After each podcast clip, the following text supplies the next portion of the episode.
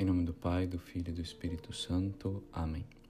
Salve Maria, sou o Padre Leonardo e hoje celebramos o primeiro domingo do Advento. Iniciamos um tempo muito importante para a Igreja. Todos os grandes eventos exigem uma preparação. Por isso a Igreja instituiu na liturgia um período que antecede o Natal, que é o Advento. Como sabemos, a palavra advento vem do latim advenio, que quer dizer vir, chegar. O advento está dividido em quatro semanas e em quatro domingos. Neste tempo celebramos, nas primeiras duas semanas, a espiritualidade da espera da segunda vinda de Jesus, na parousia e do juízo final. Nas duas últimas semanas, nos preparamos mais diretamente para celebrar a solenidade da primeira vinda de Jesus no seu nascimento. Com esse tempo de preparação, quer a Igreja ensinar-nos que a vida neste vale de lágrimas, ou seja, a vida aqui na terra, é um imenso advento. E se vivermos bem, isto é, de acordo com a lei de Deus, Jesus Cristo será nossa recompensa e nos reservará no céu um belo lugar, como está escrito coisas que os, em Coríntios, coisas que os olhos não viram, nem os ouvidos ouviram, nem o coração humano imaginou. Tais são os bens que Deus tem preparado para aqueles que o amam. A liturgia de hoje, no Evangelho de São Lucas, volta seu olhar para o juízo final, que terá vez na história da humanidade com a segunda vinda de nosso Senhor Jesus Cristo. Jesus fala claramente neste dia Jesus fala claramente deste dia, o qual será o fim dos tempos. Assim está escrito no Evangelho de hoje. Haverá sinais no sol, na lua e nas estrelas. Na terra as nações ficarão angustiadas, com pavor do barulho do mar e das ondas. Os homens vão desmaiar de medo só em pensar no que vai acontecer ao mundo, porque as forças do céu serão abaladas. Então eles verão o Filho do Homem vindo numa nuvem com grande poder e glória.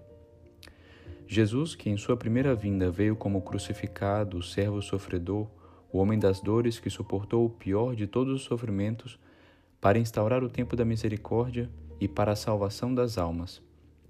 Mas, na segunda vinda, virá glorificado para instaurar o tempo da justiça.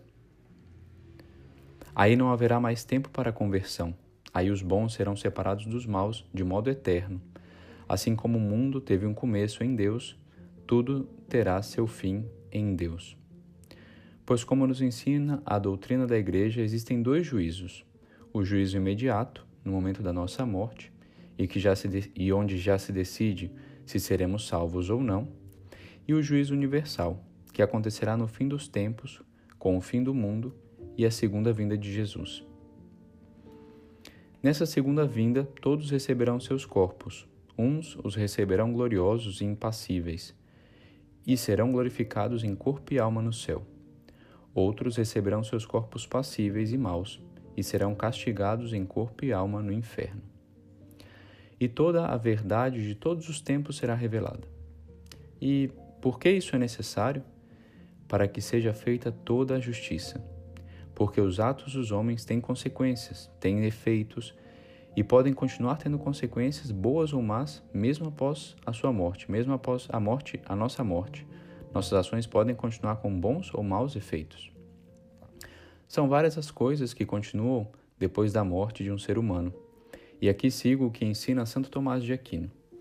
Assim diz o santo: Embora com a morte termine a vida temporal do próprio homem, fica algo que depende do futuro, Primeiro, porque ainda vive na memória dos homens, nos quais às vezes persiste a boa ou a má fama contra a verdade. Segundo, perdura nos filhos, que são algo do Pai. Terceiro, perduram os homens em suas obras, pois, como por meio do engano diário e de muitos sedutores, a infidelidade se espalha até o fim do mundo, e também, por outro lado, a mesma fé se espalha por meio da pregação dos apóstolos, ou seja, más consequências que perduram inclusive depois da morte e boas consequências que perduram inclusive depois da morte dessas pessoas. Quarto lugar, por causa do corpo, que às vezes é enterrado com grande honra e às vezes fica sem sepultura, e outras vezes desaparece reduzido a cinzas, de, é, de modo justo ou injusto Quinto, em razão de algumas coisas em que o homem colocou o seu afeto. Nas coisas temporais, algumas acabam mais cedo e outras duram mais. Ou seja, essas são as razões que enumera Santo Tomás de Aquino para dizer a necessidade de um juízo final. Então é por isso que conclui o Santo Doutor. Todas essas coisas estão sujeitas à apreciação do juiz divino. Deles, nenhum julgamento perfeito e claro deve ser formado enquanto durar o curso do tempo presente. E é por isso, e por isso é necessário que haja um julgamento final no último dia, em que um julgamento perfeito e claro seja feito sobre cada um dos homens e sobre o que lhes diz respeito de alguma forma. É claro que o juízo final não mudará os destinos eternos que recebemos no juízo imediato logo depois que morremos. Quando morremos, podemos ser condenados, ir ao inferno, ou podemos ser salvos, passando pelo purgatório ou indo direto para o céu. O juízo final revela, revela, revelará toda a justiça devida aos bons e aos maus, segundo também os efeitos que suas ações tiveram. Por isso, porque só aí, na consumação e no final dos tempos, poderá ser vista toda a verdade de toda a história. Por isso, neste início de advento, devemos aproveitar para meditar sobre a segunda vinda de Jesus e o juízo final. Podemos meditar também sobre as consequências duradouras e até eternas que podem ter nossas ações boas e más. E devemos escolher um lado. Onde queremos estar? Depois do juízo final, queremos estar ao lado dos santos que não só fugiram do pecado, mas com sua vida deram exemplo para que muitas outras pessoas, pudessem ser salvas ou seja, queremos ganhar méritos nessa vida para poder seguir aos santos e seguir ao próprio Jesus Cristo e poder ser, no final, justamente glorificados? Ou queremos estar ao lado dos condenados que ajudaram neste mundo a condenar muitas outras pessoas com seu mau exemplo, com o seu ensinamento errado, levando as pessoas ao pecado?